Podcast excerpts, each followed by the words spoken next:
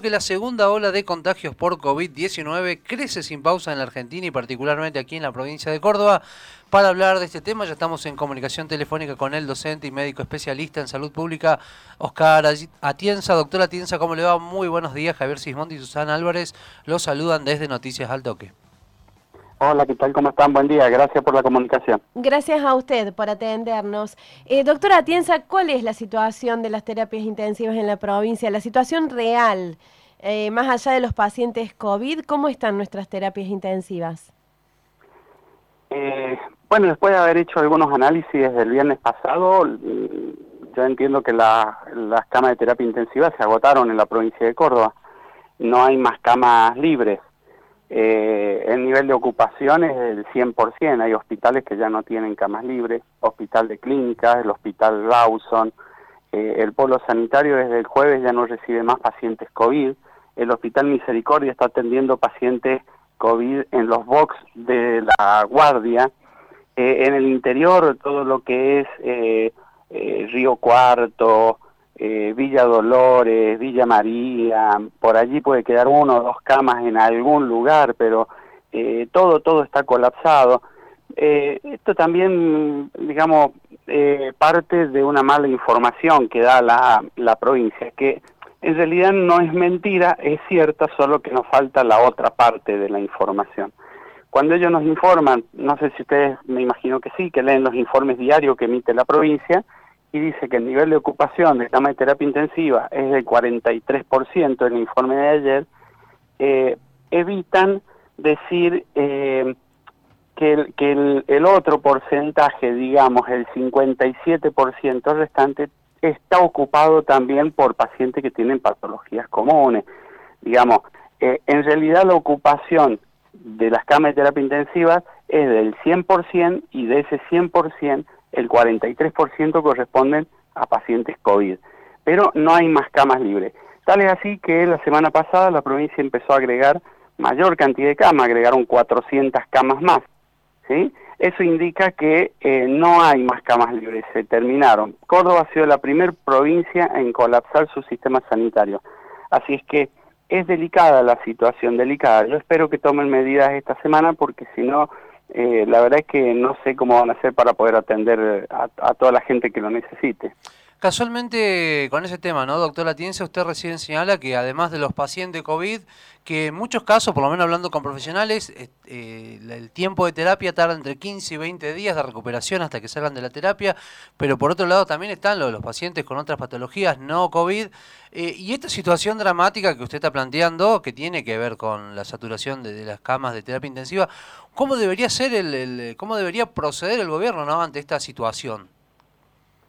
Bueno, en este momento lo que tiene que hacer es tomar medidas urgentes, algún tipo de medida que frene el contagio de las personas porque si el nivel de contagio sigue, eh, no va a tener forma el gobierno de atender a los cordobeses que necesiten camas. La verdad es que Córdoba ha agregado muchísimas camas al sistema sanitario, digamos, hizo todo lo que no debía hacer. Lo que debe hacer el, gobierno de Córdoba es evitar que la gente se infecte.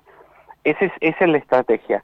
No dejar eh, que la gente se infecte y agregar cama de terapia intensiva, porque agregar cama de terapia intensiva eh, no es la mejor estrategia porque eso no es eterno, digo, yo no puedo seguir agregando indefinidamente cama de terapia intensiva, por muchísimas razones. Primero, no tengo eh, forma de atenderla, digo, ¿con qué personal de salud lo voy a atender? En algún momento se me va a acabar eso. Eh, de hecho, en este momento no creo que haya posibilidad de que se atiendan personas, más personas, porque el personal de salud ya está cansado, agotado y no hay personal de salud. Así es que lo que tiene que hacer la provincia es empezar a disminuir el contagio de las personas, que la gente no se contagie, a partir de allí volver a retomar el control de la situación. El, gran problema del, de cuando se agota el sistema de salud eh, o cuando colapsa un sistema de salud es que la tasa de letalidad se duplica. Es decir, hoy está en 2.3 en la provincia de Córdoba. Eh, eso se puede llegar a duplicar y eso es peligroso porque va a empezar a morir más gente. Y cuando se faltan los recursos para poder atenderlos, eh, vamos a empezar a tener problemas. Y ya vimos imágenes hace unos 20 días atrás de pacientes siendo atendidos en los pasillos del Hospital Ferreira, por ejemplo, que también la provincia lo minimizó y dijo, no, no pasa nada, eso no, como que no existía eso. eh, y, es extremadamente peligroso porque em, la gente tiene que ser atendida y tiene que ser atendida como corresponde. Pero además la gente tiene que entender que no hay más camas de terapia intensiva. Hasta ayer lo negaban, ayer ya salieron a decir la ocupación es del 100%, lo dijo el, doctor eh, Díaz, el director de ahí del hospital Rawson, el está a cargo del polo sanitario. Eh, y es importante que la gente lo sepa porque a partir de que la gente lo sepa, se va a empezar a cuidar un poco más. Eh, es, la información que tienen que empezar a dar, explicar un poquito más. La situación no es simple en la provincia de Córdoba. Eh, es una de las más complejas. Eh, no, no, no, creo, no creo exagerar si les digo de Latinoamérica, ¿no? Porque estamos por encima de los valores que tiene Uruguay, que son los peores del mundo. Eh, así que Córdoba está fuera de todo tipo de parámetros a nivel de pandemia.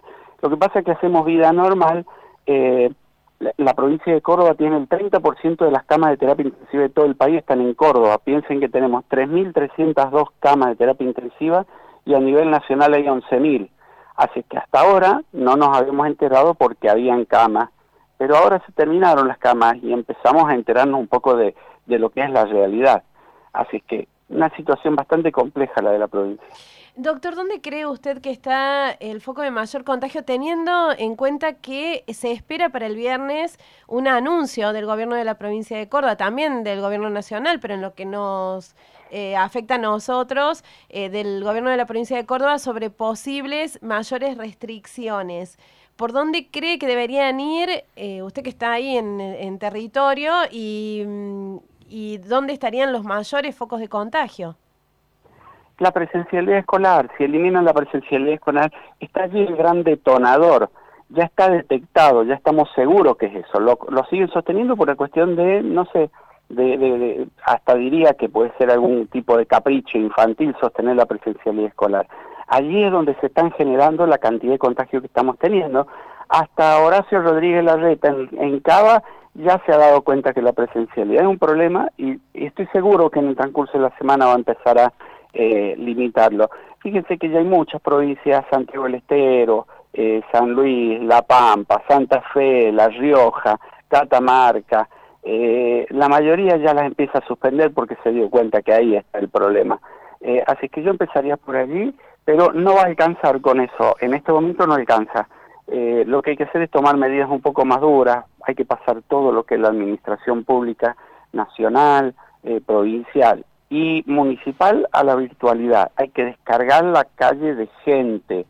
Aparte de eso, hay que hacer un control un poco más exhaustivo de lo que es el contacto estrecho. Digo, hay que seguir el rastreo porque no está, la gente está infectada y sigue sigue en la calle.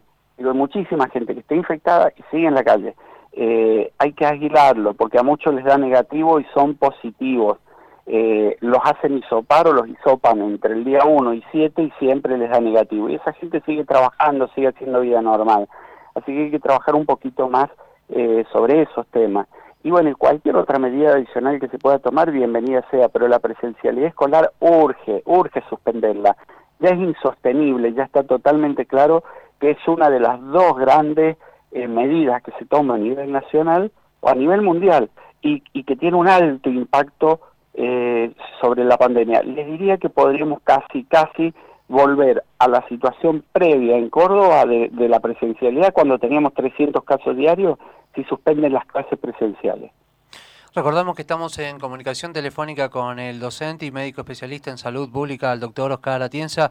Eh, doctor Atienza, ¿por qué se ha corrido ¿no? la, franja etaria de, contagios eh, y cuáles son estos factores que están llevando a esto? ¿Tienen que ver también en algún punto con estas nuevas variantes eh, de cepas que tiene el virus? Sí, está la variante esta de Inglaterra, la B117, que se ha adaptado muy bien a las personas jóvenes. Eh, pero también tengamos en cuenta que las personas jóvenes hoy están también movilizadas y mayoritariamente con el tema de la presencialidad escolar.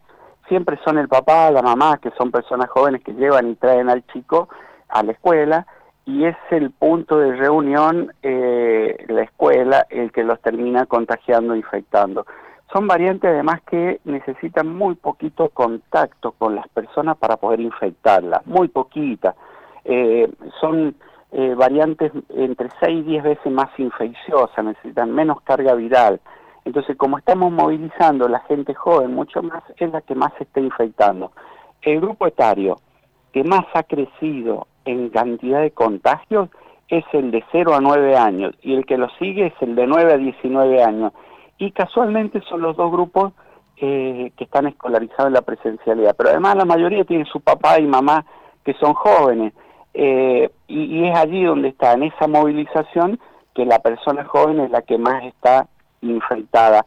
Así es que mm, eh, yo creo que hay que solucionar esto, me parece que hay que empezar a tomar medidas allí relacionadas con eso y tratar de volver al menos a una, a una normalidad un poco más cercana a lo que teníamos en el mes de febrero. Doctor, usted recién decía que hay gente que da negativo y sin embargo es positivo. ¿Cómo tenemos que actuar frente a los testeos? Porque eso es un, algo que se cuestiona muchísimas personas. Eh, ¿Me quedo tranquilo si me da negativo? ¿Cómo me aseguro de que no lo tengo? Mire, si usted fue contacto estrecho de una persona que tuvo coronavirus, usted se tiene que aislar 14 días, aun cuando le dé negativo porque eh, le puede dar negativo entre el 1, entre el día 1 y 7 días, y la mayoría de las personas se testean en ese momento, así que les da negativo. Lo que tiene que hacer es simplemente aislarse por 14 días. Eh, si tiene coronavirus le van a aparecer los síntomas por allá por el octavo día, séptimo, octavo día. Eh, y, y quizás no le aparezcan los síntomas, porque hay mucha gente a la que no le aparecen los síntomas. Así que el proceder es ese, aislarse por 14 días, cuando uno ha sido contacto estrecho de personas que tienen coronavirus. Eh, doctora Tienza, ¿usted por qué cree que está hay esta falta de concientización en parte de la sociedad, digamos? Eh, tiene que ver también responsabilidad de, los gobiernos, tanto nacionales, provinciales, digamos, porque es algo que ya se sabe de este virus, digamos, no es cuando comenzó la pandemia donde había un desconocimiento sobre este COVID-19, a diferencia de este año donde ya se sabe, donde ya hemos atravesado un año de pandemia. Pero ¿por qué sigue fallando este tema? Eh, bueno, yo creo principalmente porque hay mala información. Me parece que del, gobierno, tanto nacional, provincial y los municipales, muy mala información. Es decir, a ver, si nos dicen que el 42% de las camas de terapia intensiva están ocupadas y la gente interpreta que el otro 58% está libre, eh, la lectura es, no hay ningún problema, sigamos adelante. Es decir, no creo que se baje información seria a la población para que la población pueda tomar una decisión. Entonces, a partir de que a usted le dicen que el 58% de las camas libres están libres, que no se lo dicen, en realidad se lo dejan pensar, porque no es que se lo dicen claramente. Y bueno, la gente usted la va a ver relajada, sentada en la plaza, saliendo a caminar, a pasear, porque interpreta que no pasa nada.